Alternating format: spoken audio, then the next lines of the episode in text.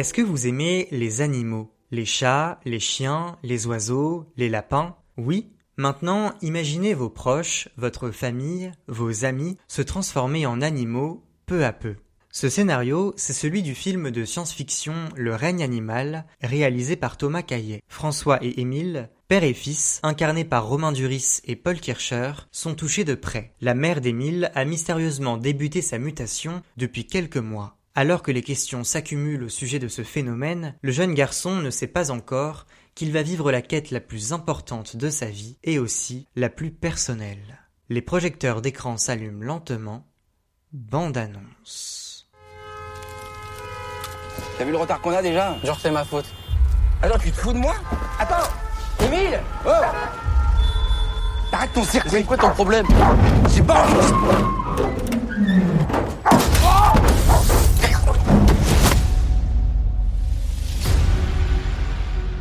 C'est une mutation, c'est un phénomène récent, complexe, et j'admets volontiers, on comprend pas tout. C'est ta mère, Émile. Ça t'a fait quoi quand maman elle a commencé à changer?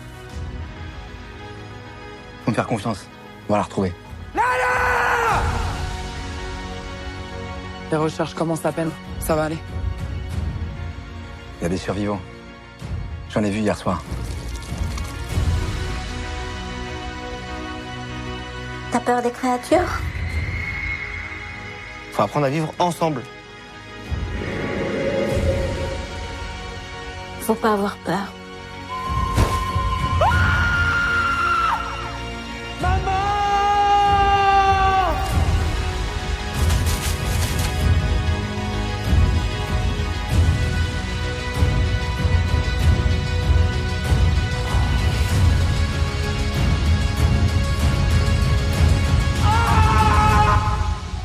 T'attrape, c'est terminé. Tu seras tout seul. Tu comprends ça?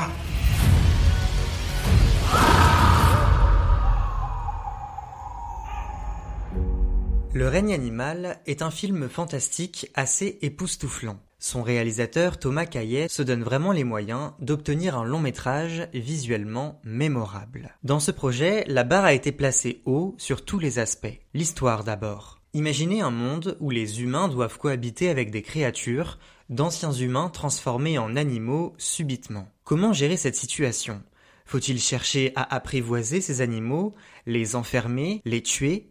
Doivent-ils être enfermés ou au contraire laissés en liberté? Tous ces questionnements sont finement explorés dans le règne animal à travers l'histoire de François et Émile, un père et son fils directement concernés par cette situation. La mère du jeune garçon s'est peu à peu transformée en créature, même si elle conserve encore au début du film quelques attributs humains. Affectée dans un centre adapté aux personnes transformées, elle s'en évade rapidement pendant un accident de la route. Cette péripétie lance le film. François et Émile, seulement âgés de 16 ans, se lancent à sa recherche. Une quête qui prend la forme d'aventure existentielle pour les deux personnages, incarnés avec brio par Romain Duris et Paul Kircher. Un duo qui fonctionne et qui emporte les spectateurs sans trop forcer. L'atout principal du film, c'est qu'il arrive à installer une ambiance fantastique crédible qui tient la route durant deux heures. Et c'est grâce au travail artistique de haute volée de toute l'équipe du film. Photographie, musique, maquillage, tout est très soigné dans le règne animal.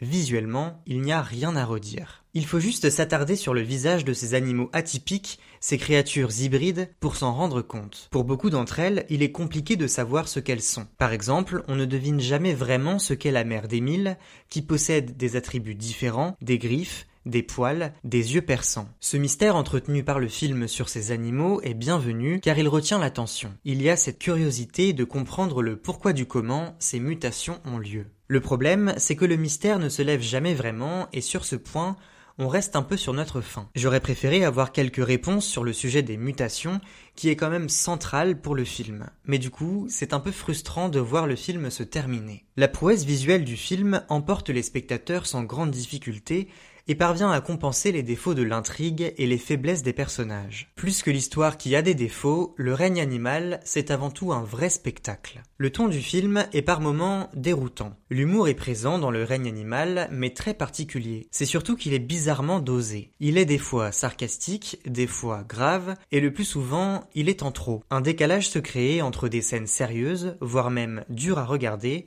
et des répliques parfois légères. D'accord, ça détend l'atmosphère à quelques reprises, mais de façon générale, c'est plutôt maladroit. En fait, ça contribue à nous sortir du film quelquefois. Ce qui pêche aussi, c'est un écart d'écriture assez flagrant chez les personnages. François et Émile sont plutôt attachants et ont chacun des personnalités différentes. Romain Duris donne vie à un père névrosé et un tantinet rigide qui peu à peu se libère et change d'attitude. Même s'il n'a plus rien à prouver, l'acteur rentre aisément dans ce rôle et semble y avoir pris du plaisir. En revanche, l'actrice Adèle Exarchopoulos, qui incarne le rôle d'une gendarme, Julia, ne trouve pas vraiment ici chaussure à son pied. Je m'attendais à la voir prendre une part plus importante dans l'histoire. On ne la voit que quelques minutes à l'écran et son rôle n'est vraiment pas mémorable. J'ai eu le sentiment d'un potentiel inexploité pour son personnage, un peu comme si le film ne faisait qu'en gratter la surface. La comédienne est aussi la seule présence féminine du règne animal et ça se ressent assez vite. Ok, il y a les copines du lycée d'Émile, mais rien de bien fort. C'est bête de l'avoir réduite à un personnage de second rang alors qu'elle aurait pu être source de rebondissements et de difficultés pour Émile et son père. Celui qui excelle à l'écran, c'est bien Paul Kircher. Son jeu est très appliqué et a quelque chose d'innocent et d'attendrissant. Et ça fonctionne plutôt bien. Par contre, il y a une fausse note qui m'a dérangé tout au long du film. C'est le ton que l'acteur emploie pendant deux heures. Il y avait quelque chose de bizarre dans sa voix, qui en fait ne semble pas du tout naturel. Un peu comme si on avait demandé à l'acteur de s'exprimer comme un débile. J'avoue que certaines répliques d'Émile dans le film sont assez étranges et ne mettent pas vraiment son intelligence en valeur. Par moments, j'ai vraiment eu l'impression qu'on cherchait à nous montrer coûte que coûte que ce personnage était stupide. Le problème, c'est que cela n'a aucun intérêt scénaristique. Je ne sais pas vraiment si cette attitude est habituelle chez Paul Kircher ou si on lui a à dessein demander d'utiliser une voix chantante, de faire des phrases courtes et de ne pas articuler. Malgré ça, l'acteur est vraiment bon. Mais du coup, il aurait sans doute été meilleur s'il avait davantage articulé. Heureusement, on ne retient pas que ça d'Émile. Le personnage est attachant, on s'identifie facilement à lui. Il y a un contraste qui s'établit entre lui et son père, car ils sont assez différents. Leur relation est agréable à suivre,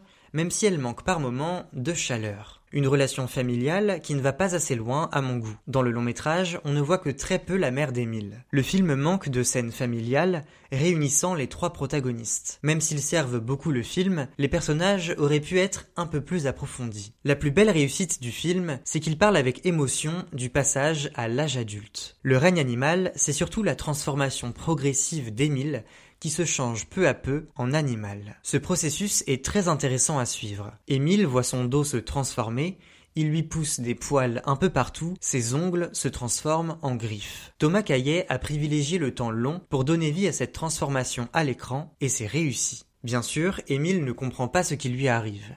Il accueille tout ceci avec inquiétude et secret. Il ne dit rien à son père ni à ses nouveaux amis. Même si personne n'a jamais connu ce type de transformation dans sa vie, un certain écho se crée. On ne peut s'empêcher de faire un parallèle entre sa mutation et la puberté qui débarque dans la vie d'un garçon ou d'une fille. Le film va encore plus loin et insiste aussi beaucoup sur l'idée d'indépendance, sur l'accomplissement personnel. Émile veut à tout prix retrouver sa mère en sécurité, mais il finit par réaliser qu'il doit aussi apprendre à vivre pour lui-même, à se détacher de ses parents. C'est un chemin vers l'autonomie qui se construit en images et en son. Au niveau du rythme, le film connaît quelques longueurs, mais rien de bien fâcheux. S'il y a peu de scènes d'action, elles sont plutôt bien réalisées. Je pense à un moment de tension particulier où une course-poursuite a lieu à pied, dans un champ de maïs en pleine nuit. À contre-courant, la scène de rencontre entre Julia et une créature, au rayon poissonnerie d'un supermarché, est assez brouillonne. L'action n'est pas vraiment le ressort clé du film. Tout au long d'une aventure qui se conclut par une fin émouvante, le film assume un côté gore et violent que je n'aurais pas pensé aussi présent. En fait, la transformation d'Emile apporte quelques moments compliqués à regarder